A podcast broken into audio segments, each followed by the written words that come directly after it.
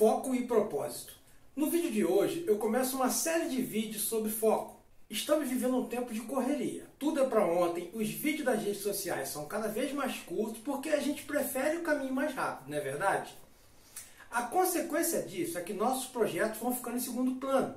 Fica comigo até o final desse vídeo que eu tenho certeza que esse conteúdo aqui vai te ajudar. Então roda a vinheta aí para a gente não perder o costume.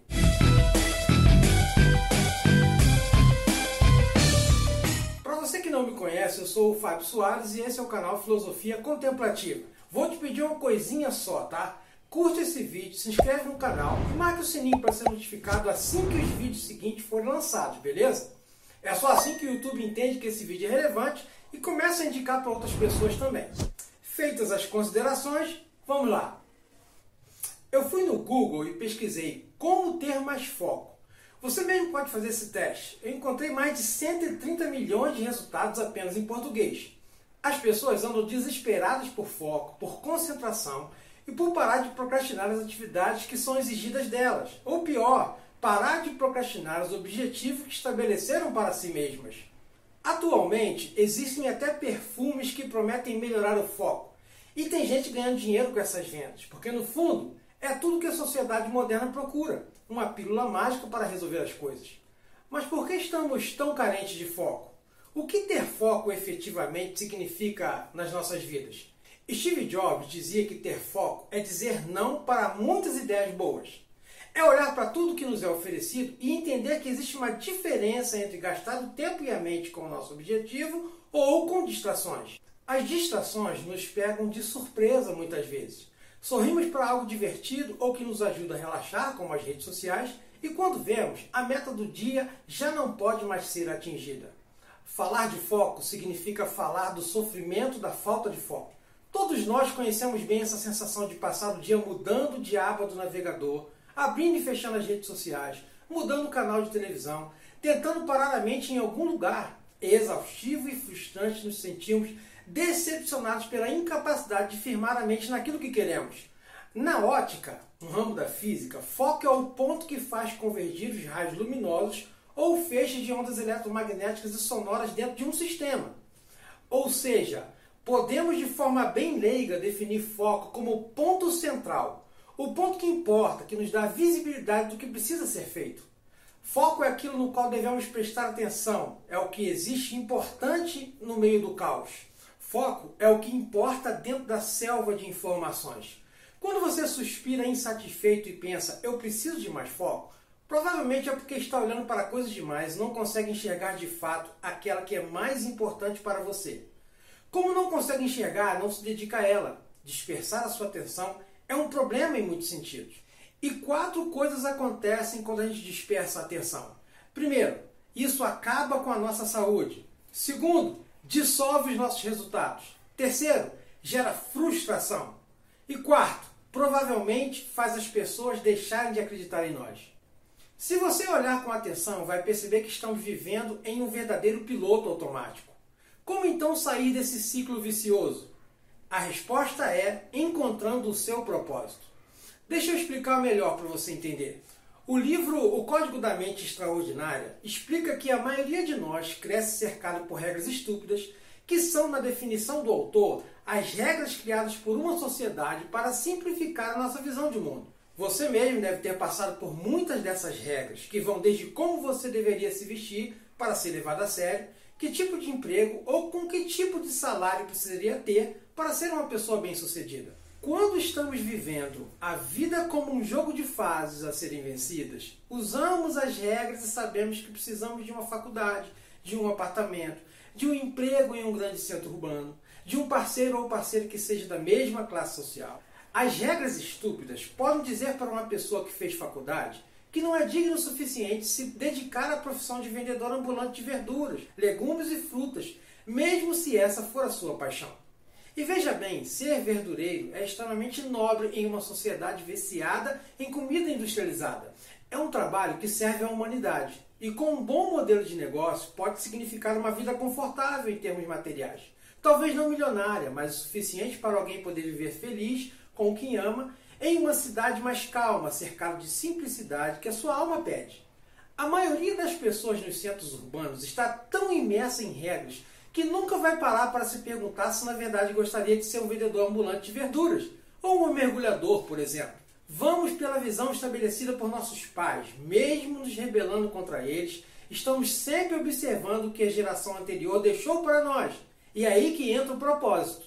A geração que trouxe para o debate público a questão do propósito foi a geração millennial. Só para você entender, existe a geração X, geração Y e geração Z. A geração Y é composta pelos nascidos entre 1965 e 1979. A geração Y, também chamada de milênios, são os nascidos entre 1980 e 1994. E a geração Z são os nascidos entre 1995 a 2015. Então, agora falando sobre a geração milênio, mesmo seguindo todas as regras, essa geração ainda se via sem carreira, sem poder ter uma casa ou projeção de futuro. Então, por que sacrificar o presente se não há recompensa no final? O propósito veio à tona porque trabalhar sem a recompensa material mostrou que a grande maioria das pessoas fazia coisas que não gostava e que não significava nada para as suas vidas. Propósito, em termos simples, é a nossa razão de fazer as coisas. E isso vai muito além daquelas regras estúpidas que o autor do livro citou. Propósito é a razão de viver de alguém e que nem sempre tem a ver com trabalho ou com ganho financeiro. Muitas vezes você pode ter um emprego que não lhe agrada ou desagrada só para pagar as contas e cumprir o seu propósito de resgatar animais na rua, por exemplo. Ou segurar seus filhos no colo e estar presente para eles até o final da sua vida. O mais interessante sobre propósito é que você não precisa criá-lo só precisa se reconectar com ele ao se despir das regras sociais. Ele já está aí, você já o tem dentro de si, mas precisa silenciar o barulho externo para ouvir que o propósito tem a dizer para você. Propósito nasce do foco. E uma vez encontrado o propósito, é muito mais fácil administrar o foco. Quem se reconecta com seu propósito de vida diz os nãos que Steve Jobs menciona com maior facilidade, porque consegue analisar rapidamente se aquele projeto ou propósito aproxima você da sua meta ou não. O propósito nos conecta emocionalmente aos nossos objetivos e daí é menos sedutor passar uma noite inteira rolando na tela do celular quando você poderia estar lendo um livro sobre uma coisa mais importante da sua vida ou cuidando da sua horta de orgânicos para preparar a colheita da próxima estação. Não é preciso muita argumentação para entender que propósito é uma coisa boa de se ter com clareza, mas como fazer isso? É mais simples do que parece e exige somente que você dedique tempo e espaço. A primeira pergunta de uma pessoa que está buscando propósito é: se eu não tivesse nenhuma limitação de tempo ou dinheiro, o que eu faria? Vamos lá! Aqui no YouTube estamos tendo essa conversa particular. Você provavelmente está assistindo esse vídeo sozinho e você não precisa necessariamente contar isso a mais ninguém. Então coloca sua mente aí para pensar comigo. Digamos que amanhã você vai acordar e descobrir que ganhou na Mega Sena, a da virada, aquela mais alta, e não contou isso para ninguém. Você agora tem milhões de reais na conta e não precisa mais trabalhar. O que você escolheria fazer a partir desse momento?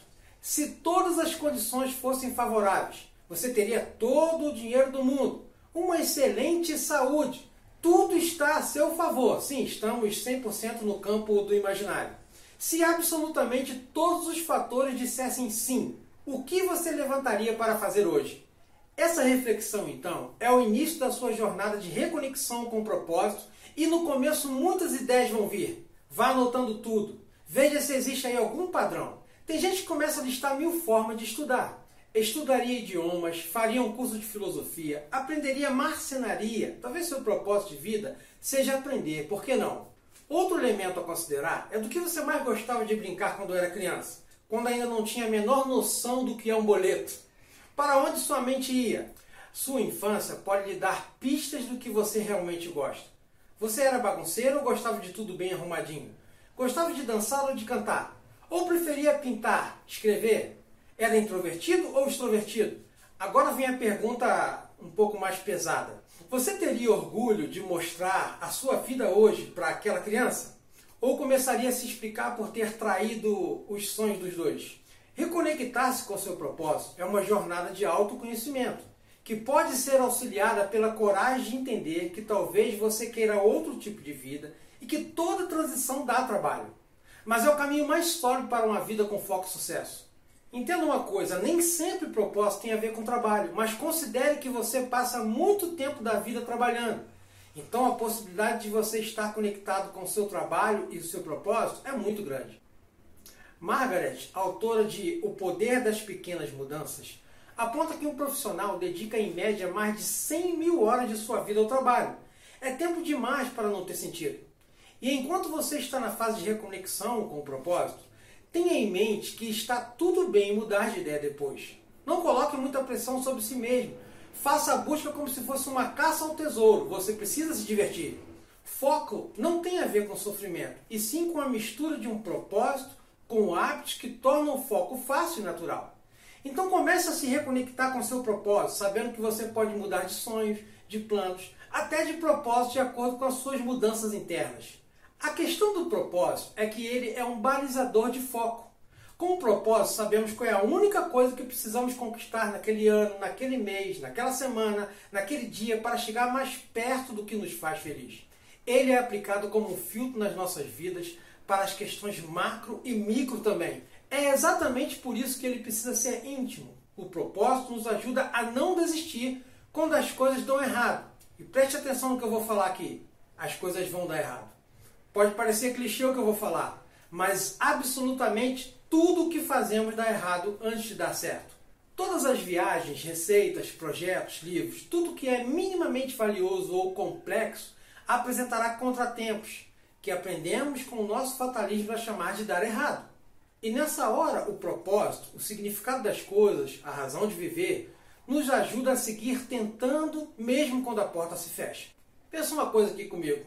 Propósito pode parecer um conto de fadas para quem está cheio de dívidas, contas e obrigações para pagar. E eu entendo isso. Nossas obrigações não esperam a gente decidir se está gostando ou não daquilo que faz. Você muitas vezes pode estar passando por uma situação financeira difícil que o levou a acreditar que tudo que você quer é dinheiro. Que você acorda todos os dias por um único propósito: colocar comida na mesa da sua família. Tudo bem, é digno falar isso. Mas existe uma outra informação. A situação com o dinheiro eventualmente muda para quem trabalha duro, e quando a maré muda, a gente percebe que o dinheiro oferece uma felicidade bem limitada e uma sensação não muito diferente da vida que você vive agora. Uma pesquisa de uma universidade americana demonstrou que a renda média ideal para o americano ser feliz é de 105 mil dólares por ano. E o suficiente para uma pessoa ser feliz, ter o que precisa e não viver em estado de preocupação com o dinheiro. O mais surpreendente dessa pesquisa é que quem ganha mais do que isso alcança níveis de infelicidade parecidos com quem ganha menos. Os pesquisadores apontam que uma causa provável é começar a se comparar com a média de quem tem ainda mais dinheiro e buscar mais ganhos materiais, sacrificando a sensação de felicidade. Então entenda uma coisa: sim, para quem está endividado, dinheiro é essencial, mas depois de um certo ponto, que não é tão alto assim, ele deixa de fazer diferença. Então cumpra suas obrigações, acorde cedo, trabalhe no que for preciso para ter uma vida boa, mas dedique um tempo a buscar o seu propósito, porque ele traz dinheiro previne que o dinheiro domine a sua felicidade ou a falta dela. A última observação importante sobre buscar propósito é que propósito em geral tem a ver com servir a sociedade, como deixar a sua marca única no mundo e contribuir com a vida das pessoas. Exercer seu propósito terá a ver com aquilo que você é feliz fazendo, mesmo não recebendo dinheiro por isso. A marca que você deixa, mesmo que mínima, como nos exemplos que citamos, escrever histórias, cuidar de animais, cuidar de crianças ou plantar uma horta. É aquilo que você faz que deixa o mundo um pouco melhor e que dá esperança para você continuar fazendo. Então, para a gente finalizar, use o seu foco para encontrar o seu propósito e o seu propósito vai fortalecer o seu foco. Olha, se você gostou desse vídeo, não esquece de deixar sua curtida e fazer a sua inscrição. Esse foi o primeiro de uma série sobre foco que eu estou produzindo com muito carinho para te ajudar de verdade. Eu vou deixar na descrição desse vídeo o link dos livros que eu indiquei e dos livros que eu indico também nos outros vídeos, tá bom? Eu vou ficando por aqui, meu nome é Fábio Soares e esse foi mais um vídeo do canal Filosofia Contemplativa. Porque pensar não custa nada.